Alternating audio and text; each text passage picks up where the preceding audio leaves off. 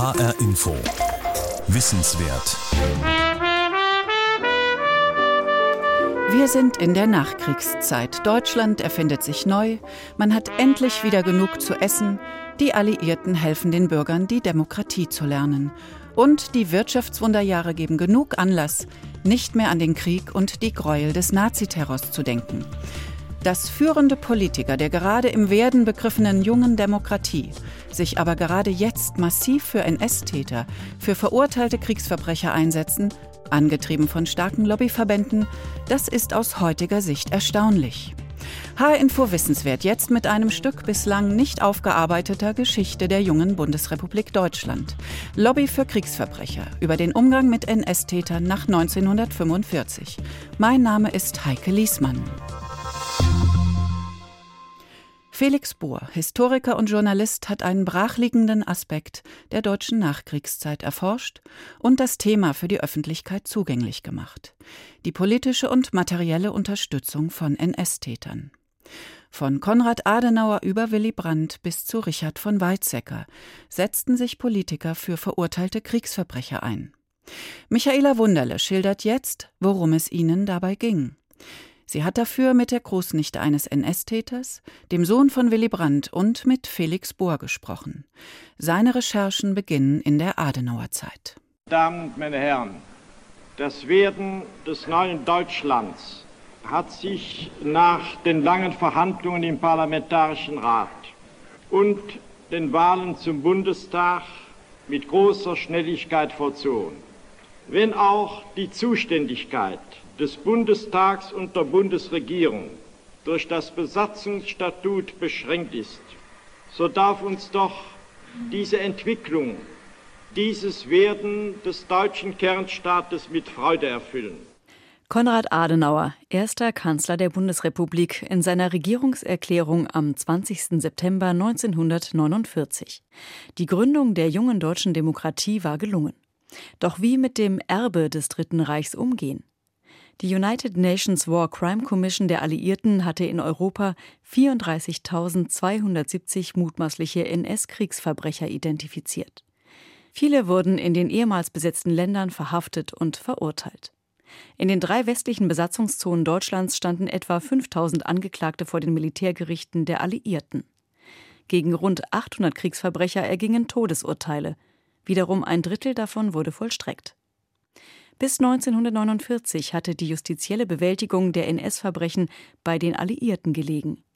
Nun ging sie nach der Gründung der Bundesrepublik auf den neuen deutschen Staat über. Für Konrad Adenauer war die Kriegsverbrecherfrage eine zentrale Frage innerhalb seiner politischen Agenda, nämlich der sogenannten Vergangenheitspolitik, so hat der Historiker Norbert Frey das schon Ende der 90er Jahre genannt. Felix Bohr, Frankfurter Historiker und Journalist. Das bedeutet, die auch unter anderem die Wiedereingliederung ehemaliger Mitläufer des Naziregimes in den neuen demokratischen Staat bei gleichzeitiger normativer Abgrenzung gegen das Dritte Reich.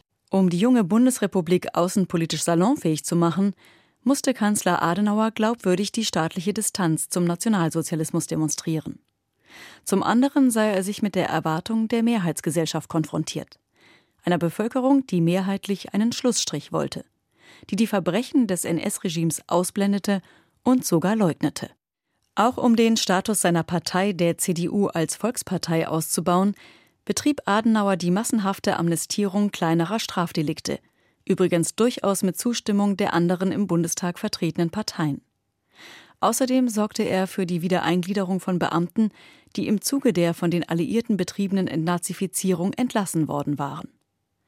Gern gesehen in der deutschen Nachkriegsgesellschaft waren auch seine Bemühungen um die Versorgung ehemaliger Berufssoldaten. Mehr und mehr drängte sich der Kampf um die Freisprechung und Amnestierung der von den Alliierten als NS-Verbrecher verurteilten Deutschen in den Vordergrund. Felix Bohr. Die Kriegsverbrecherfrage spielte insofern eine wichtige Rolle, weil in der Öffentlichkeit die Forderungen sehr lautstark geäußert wurden, beispielsweise auch durch Demonstrationen vor den alliierten Kriegsverbrechergefängnissen, dass diese NS-Täter und oftmals schwere Kriegsverbrecher unmittelbar freigelassen werden sollten, weil viele Deutsche die Prozesse, die gegen diese Männer geführt wurden, als Unrechtsjustiz betitelten. Das heißt, die alliierte Unrechts- und Siegerjustiz Es kam gut an, als Adenauer im November 1950 von den Westmächten forderte, Todesurteile in Haftstrafen umzuwandeln, Prozesse auszusetzen, die Auslieferung von NS-Tätern in andere Länder zu stoppen und verurteilte NS-Täter freizulassen. Im gleichen Jahr begann der Koreakrieg und damit eine neue Ära der Weltpolitik. Im aufkommenden Kalten Krieg verloren die alliierten Siegermächte, Großbritannien und die USA, das Interesse an einer allzu akribischen Ahndung dieser deutschen Kriegsverbrecher, weil sie sich im Klaren waren, dass man den neu entstehenden bundesdeutschen Staat als Verbündeten im Kalten Krieg brauchte und weil man gleichzeitig wusste, dass die nun demokratischen politischen Kräfte in der Bundesrepublik sich eine weitflächige Amnestie dieser Täter wünschten, kam man ihnen entgegen und verfolgte viele dieser Täter nicht mehr. Auch im westeuropäischen Ausland kamen massenhaft inhaftierte Kriegsverbrecher frei, auch im Interesse einer Normalisierung im Verhältnis zur Bundesrepublik. In den Niederlanden blieben letztlich nur vier verurteilte NS-Verbrecher in Haft. Im Gefängnis in der Stadt Breda saßen die SS-Täter Franz Fischer, Willi Lages und Ferdinand aus der Fünden. Sie hatten in verantwortlicher Position den Holocaust in den Niederlanden mitorganisiert. Der vierte im Bunde, Josef Kotalla, war der stellvertretende Lagerkommandant des von der SS sogenannten Durchgangslagers Amersfoort und wurde besonders durch seine sadistischen Übergriffe gegen Häftlinge berüchtigt und wurde später auch verurteilt. Ein fünfter NS-Täter, der in Haft blieb, war Herbert Kappler, der in Italien schwere Kriegsverbrechen verübt hatte. Zwar war der Ex-Kommandeur der Sicherheitspolizei und des Sicherheitsdienstes des Reichsführers SS in Rom nicht der einzige, der sich schuldig gemacht hatte, aber der einzige, der in italienischer Haft blieb. Herbert Kappler, der vor allem dadurch berühmt berüchtigt war, dass er das Massaker in den Fosse Ardeatine befehligt hat im März 1944. Die Fosse Ardeatine, ein stillgelegtes Bergwerk am Stadtrand von Rom, ist heute eine Gedenkstätte. Dort wurden innerhalb von wenigen Stunden 335 italienische Zivilisten per Genickschuss ermordet. Es war die Rache für einen Bombenanschlag von Partisanen, bei dem 33 Polizisten starben. In den Fosse Ardeatine erschoss Kappler einige Geiseln eigenhändig. Zudem hatte er die Verhaftung und Deportation von etwa 1300 römischen Juden nach Auschwitz organisiert. Nicht ohne der jüdischen Gemeinde zuvor noch 50 Kilogramm Gold abgepresst zu haben, gegen die Zusage, niemand werde deportiert. Am 20. Juli 1948 verkündete General Euclide Fantoni im Militärgericht von Rom das Urteil gegen den Kriegsverbrecher Kappler. Verurteilt zu lebenslänglicher Freiheitsstrafe für die erste Straftat, zu 15 Jahren Freiheitsentzug für die zweite, außerdem zu vier Jahren Isolationshaft mit allen gesetzlichen Folgen. Also, wenn man liest, was ein Familienmitglied gemacht hat, dann ist man natürlich erstmal schockiert, sprachlos, schüttelt den Kopf. Die Historikerin und Lehrerin Eva Lettermann war 18 Jahre alt, als ihr Großonkel starb.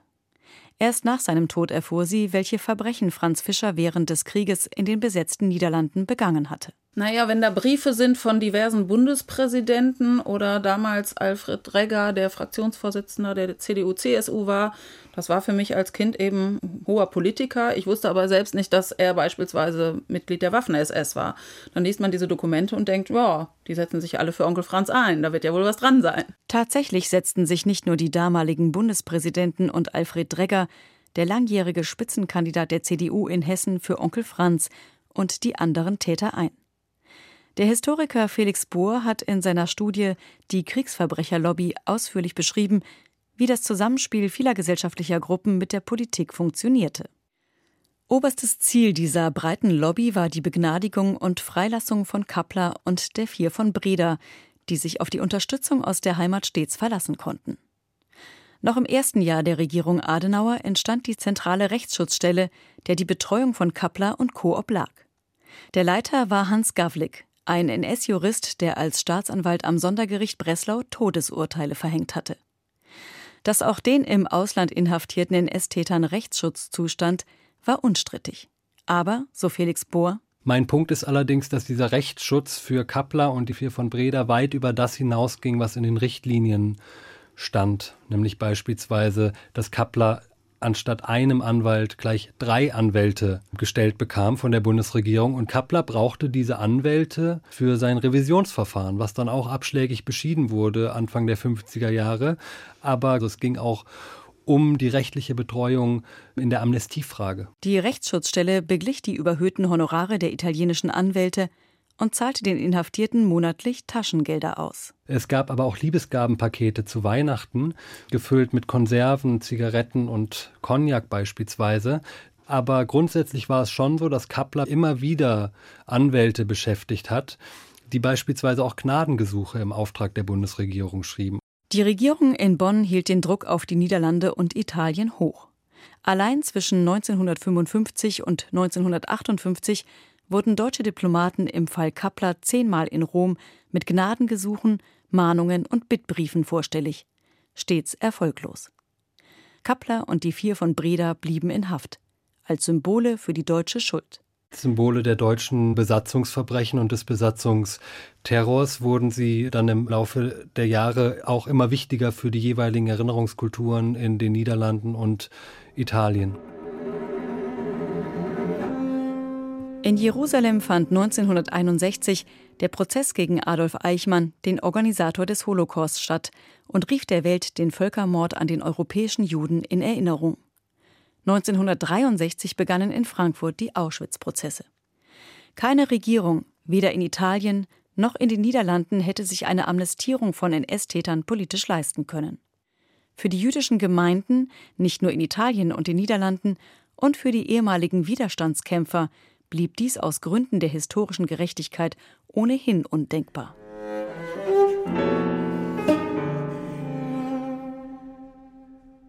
Einzig die Kirchen hatten als Institutionen die sogenannte Stunde Null überlebt. Deshalb waren sie die Ersten, die Soldaten Hilfe zukommen ließen. Auch waren es zunächst vor allem Würdenträger der beiden christlichen Kirchen, die sich aus kaum verhülltem nationalem Ressentiment sowohl gegen die Todesurteile der sogenannten Siegerjustiz der Alliierten wandten, als auch in der Kriegsverbrecherfrage zu Wort meldeten. Felix Bohr auch da gab es vergangenheitspolitische Aspekte, denn beispielsweise Männer wie Bischof Hudal, das war ein Titularbischof, der in Rom tätig war schon während des Krieges, war ein ausgewiesener Sympathisant des faschistischen und nationalsozialistischen Regimes gewesen oder der Regime gewesen. Und auch er setzte sich nach dem Krieg für diese Männer ein. Die EKD hatte einen eigenen inoffiziellen Beauftragten für die Betreuung der sogenannten Kriegsverurteilten. Zuständig für die seelsorgerische Betreuung der beschönigend Kriegsverurteilte genannten Vier von Breda war der Kirchenpräsident der Evangelischen Kirche der Pfalz, Hans Stempel. Er war auch im Vorstand der Stillen Hilfe für Kriegsgefangene aktiv, der Lobbyorganisation für NS-Verbrecher. Unermüdlich trug Hans Stempel seine Amnestieforderung vor, dem niederländischen Justizminister sogar persönlich. Ernst Wilm, ein Pfarrer und zeitweiliger Präses der Evangelischen Kirche von Westfalen, betreute die Männer von Breda ab 1970. Anders als Hans Stempel war Ernst Wilm als Gegner des Dritten Reichs drei Jahre im KZ Dachau inhaftiert gewesen. Auch er plädierte für Freilassung. Ich kam mehr und mehr zu der Überzeugung, dass ein Strafvollzug, der nun über 29 Jahre dauert, nicht mehr menschlich ist und nicht mehr zu verantworten ist sagte er in einer Radiodiskussion 1974 und verwies darauf, dass sogar als Nazi-Kollaborateure verurteilte Holländer längst wieder auf freiem Fuß seien. Wobei man ja vielleicht als Deutscher auch mal mit aller Bescheidenheit sagen kann, dass ein Holländer, wenn er solche Nazi-Verbrechen begangen hat, vielleicht doch schwerer schuldig geworden ist gegenüber dem holländischen Volk als ein Deutscher, der unter Befehlsnotstand, so war es doch, gehandelt hat. Heute führt das allseits große Verständnis für die NS-Täter zu Erstaunen und Befremden. Sich auf den Befehlsnotstand zu berufen, war eine verbreitete Haltung und kollektiv akzeptiert. Darauf berief sich auch der Schwerstverbrecher Herbert Kappler. Er sagte 20 Jahre nach seiner Verurteilung im italienischen Fernsehen: Ja, ich war dabei. Aber ich habe nicht angefangen. Ich habe nicht die Umstände geschaffen. Ich habe nur Befehle ausgeführt. Und das war hart.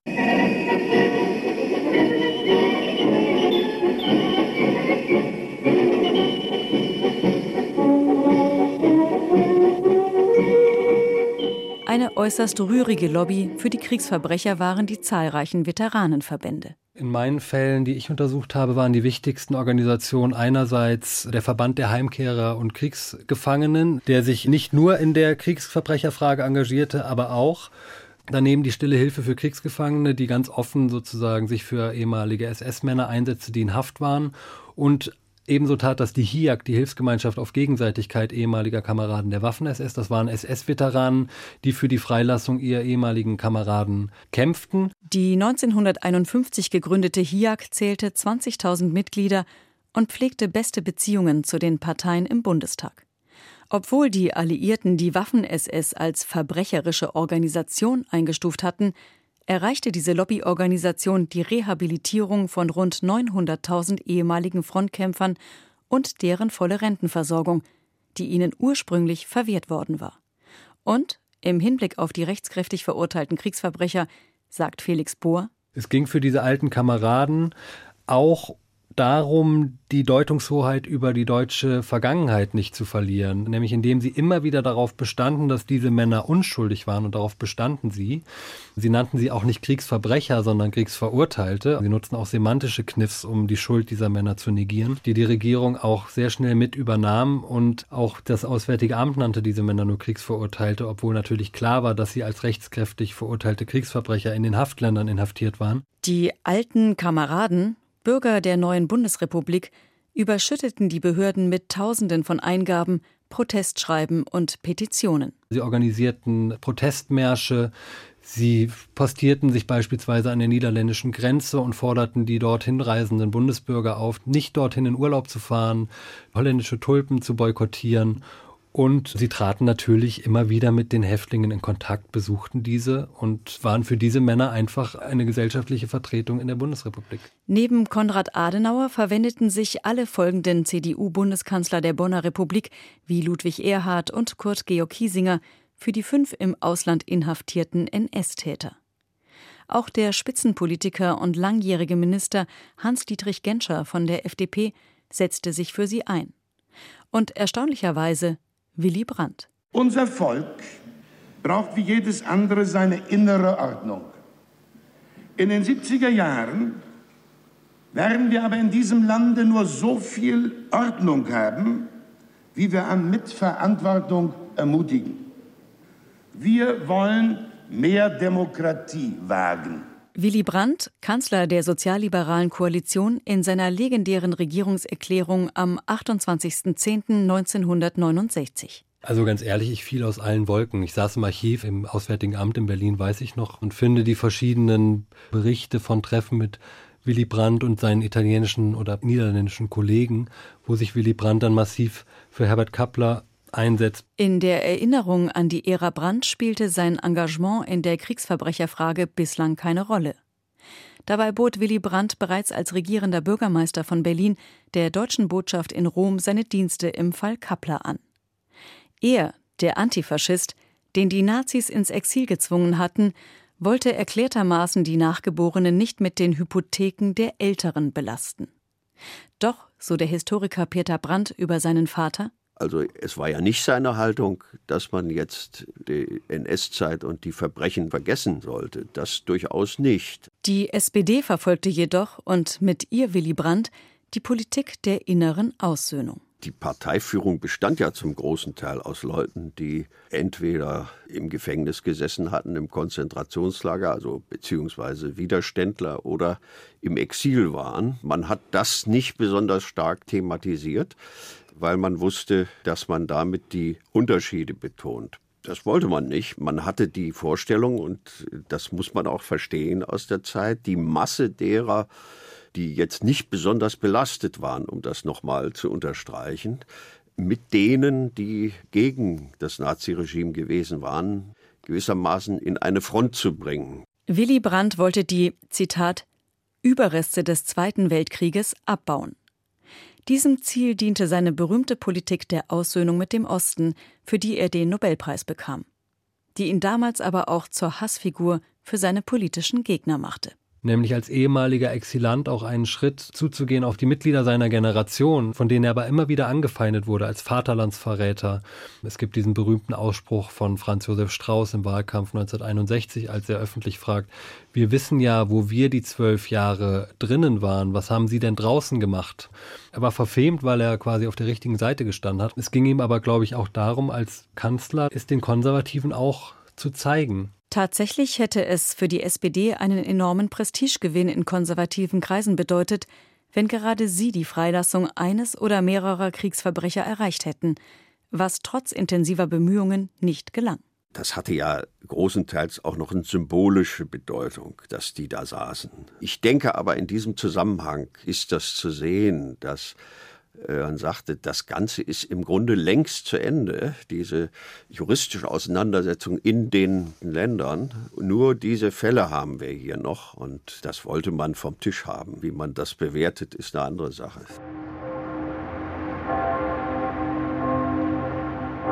Der NS-Täter Herbert Kappler, inzwischen an Krebs erkrankt, floh am 15. August 1977.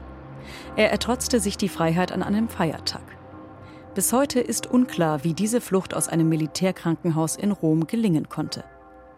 Seine Frau, die Homöopathin Anneliese Kappler, die ihn fünf Jahre zuvor im Gefängnis geheiratet hatte und die auf Kosten der Bundesregierung regelmäßig nach Rom flog, versicherte damals in einem Radiointerview, ich habe die Flucht alleine geplant und alleine durchgeführt. Ich konnte keine Helfer gebrauchen und war auf mich alleine angewiesen. Unbeschadet konnte Frau Kappler ihren Mann über die Grenze bringen, angeblich im Kofferraum versteckt. Ich glaube, dass die beiden das Krankenhaus durch die Tür verlassen haben und dass sie einfach nicht bewacht wurden. Der 15. August ist jedes Jahr in Italien der Tag, an dem eigentlich die ganze Stadt am Meer ist. Und ich bin mir nach den Studien der Akten sicher, dass die Carabinieri unerlaubt sich entfernt hatten aus dem Krankenhaus. Wie auch immer, für Italien hatte sich der Fall damit auch ohne einen umstrittenen Gnadenakt erledigt. Der NS-Täter Kappler starb wenige Monate später in Soltau, der Heimat seiner Frau. Zu seiner Beerdigung kamen rund 800 Menschen. Und die vier von Breda? Bundespräsident Richard von Weizsäcker drängte auf ihre Freilassung. Die niederländische Regierung sprach schließlich 1989 aus humanitären Gründen die Begnadigung aus. Beim ersten Amnestievorstoß des Justizministers 1972 hatte das Land Kopf gestanden. Nun erhob sich nur noch schwacher Protest gegen die Amnestierung von Franz Fischer und Ferdinand aus der Fünden, die, beide schwerkrank, noch in Haft waren. Eine Reporterin beobachtete die Abschiebung im Januar 1989. Unter schwerer Bewachung wurden die beiden Nazi-Verbrecher heute Abend gegen 18 Uhr über die Grenze bei Strahlen abgeschoben.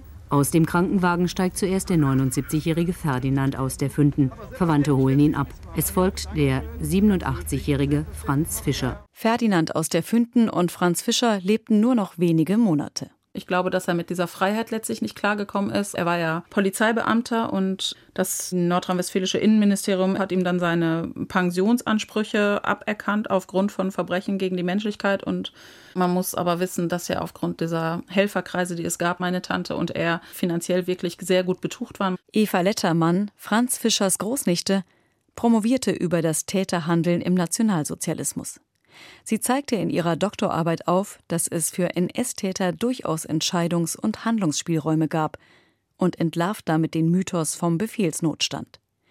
Bei der Beerdigung von Onkel Franz war sie dabei. Das war eine Riesenbeerdigung. Was vielleicht dann auch noch spannend ist, es gab dann nach der Beerdigung auch noch den Besuch von Heinz Kiesler, diese Helfergemeinschaft für die letzten, in Anführungsstrichen, Kriegsverurteilten. Das ist diese Gemeinschaft der Altnazis. Auch die waren bis zum Schluss an seiner Seite. Lobby für Kriegsverbrecher über die bundesdeutsche Hilfe für im Ausland inhaftierte NS-Täter. Das war ein H-Info-Wissenswert von Michaela Wunderle mit den Historikern Eva Lettermann, Felix Bohr und Peter Brandt. Diese Wissenswertsendung basiert auf den Forschungen von Felix Bohr. Sein Buch Die Kriegsverbrecherlobby ist im Surkamp Verlag erschienen und kostet 28 Euro. Weitere Literaturhinweise, unter anderem zur Studie von Eva Lettermann, finden Sie auf der Webseite von H-Info unter der Rubrik Wissenswert. Und es gibt diese Sendung als Podcast auf hinforadio.de und in der ARD Audiothek App fürs Handy. Sie steht Schulen in Hessen als Unterrichtsmaterial kostenfrei zur Verfügung. Mein Name ist Heike Liesmann.